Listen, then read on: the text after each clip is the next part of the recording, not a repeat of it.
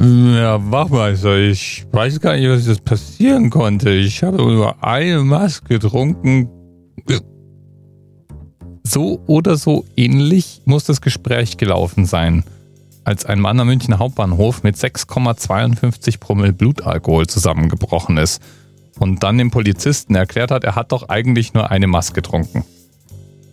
Also einen Liter Bier was freilich ein Ding der Unmöglichkeit ist, denn mit einem Liter Bier kommt man nicht auf 6,52 Promille.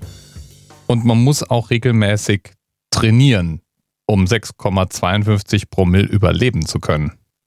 Das heißt nicht nur, dass ich Schnaps trinken muss, um auf so einen hohen Pegel zu kommen, ich muss auch jahrelang regelmäßig in größeren Mengen Schnaps trinken, um so eine Menge überhaupt zu überleben.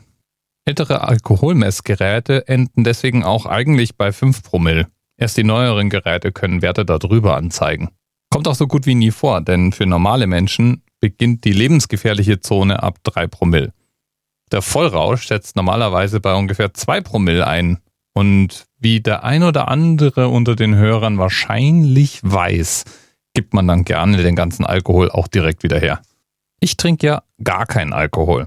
Seit über sechs Jahren schon was mal als ein kurzes Projekt angefangen hat, nach dem Muster, na, mal schauen, ob man damit auch ein bisschen abnehmen kann und einfach mal einen Monat lang auf Wein und Bier zu verzichten, ist ja jetzt auch nicht schlecht.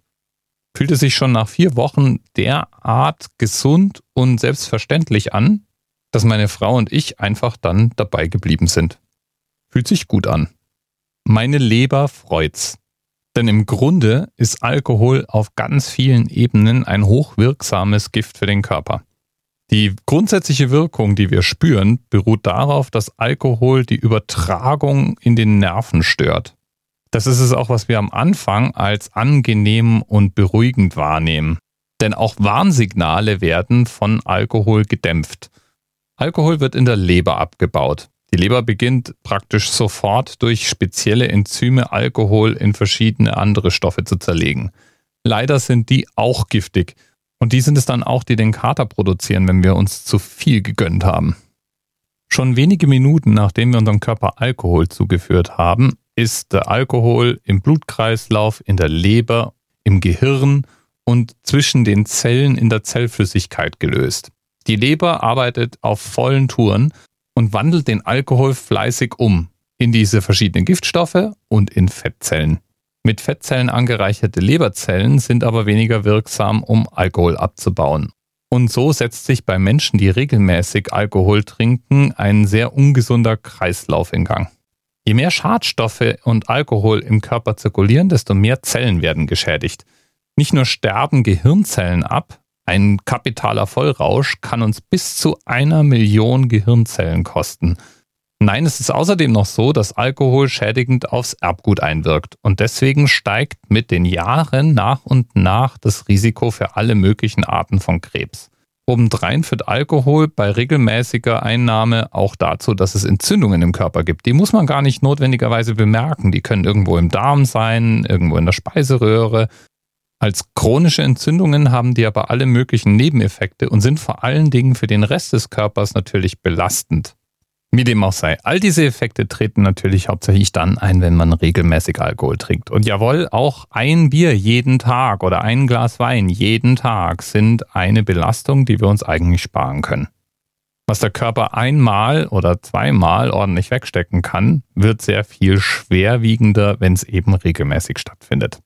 Und eigentlich ist es auch nicht angenehm. Ich persönlich habe mich nie wohl gefühlt, wenn mein persönlicher Zustand von angeschickert sein zu einem Rausch überging. Und das fängt bei ungefähr 1,0 Promille an. Medizinisch ist das eigentlich schon eine akute Alkoholvergiftung. Man fängt an zu torkeln und zu lallen, was deutliche Zeichen dafür sind, dass unser Gehirn beeinträchtigt ist. Ab 2,0 Promille spricht man dann vom sogenannten Betäubungsstadium. Ab hier ist zum Beispiel das Gedächtnis gestört. Wer schon mal einen Blackout hatte vom Alkohol? Ja, wahrscheinlich hattest du dann mehr als 2,0 Promille. Ab 3,0 Promille beginnt die schwere akute Alkoholvergiftung. Und im schlimmsten Fall führt die dann eben zur Atemlähmung und zum Tod. Und genau deswegen ist es auch gar kein Spaß, wenn man irgendwo jemanden volltrunken antrifft. Das Beste, was man da machen kann, ist tatsächlich den Arzt rufen. Und jetzt zum Schluss noch ganz kurz die Einschätzung, wie viel Maß unser 6,52 Promille-Patient denn wahrscheinlich wirklich getrunken hatte. Auf oktoberfest.de findet man einen Promille-Rechner. Der hilft dabei, promilletechnisch den Abend auf dem Oktoberfest zu planen.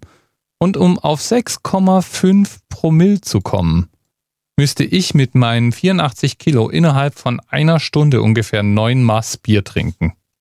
Na, Prost. Bis bald. TMRS 10, 9, 8. The experience of 47 individual medical officers. Was hier über die Geheimzahl der Illuminaten steht. Und die 23. Und die 5. Wieso die 5? Die 5 ist die Quersumme von der 23.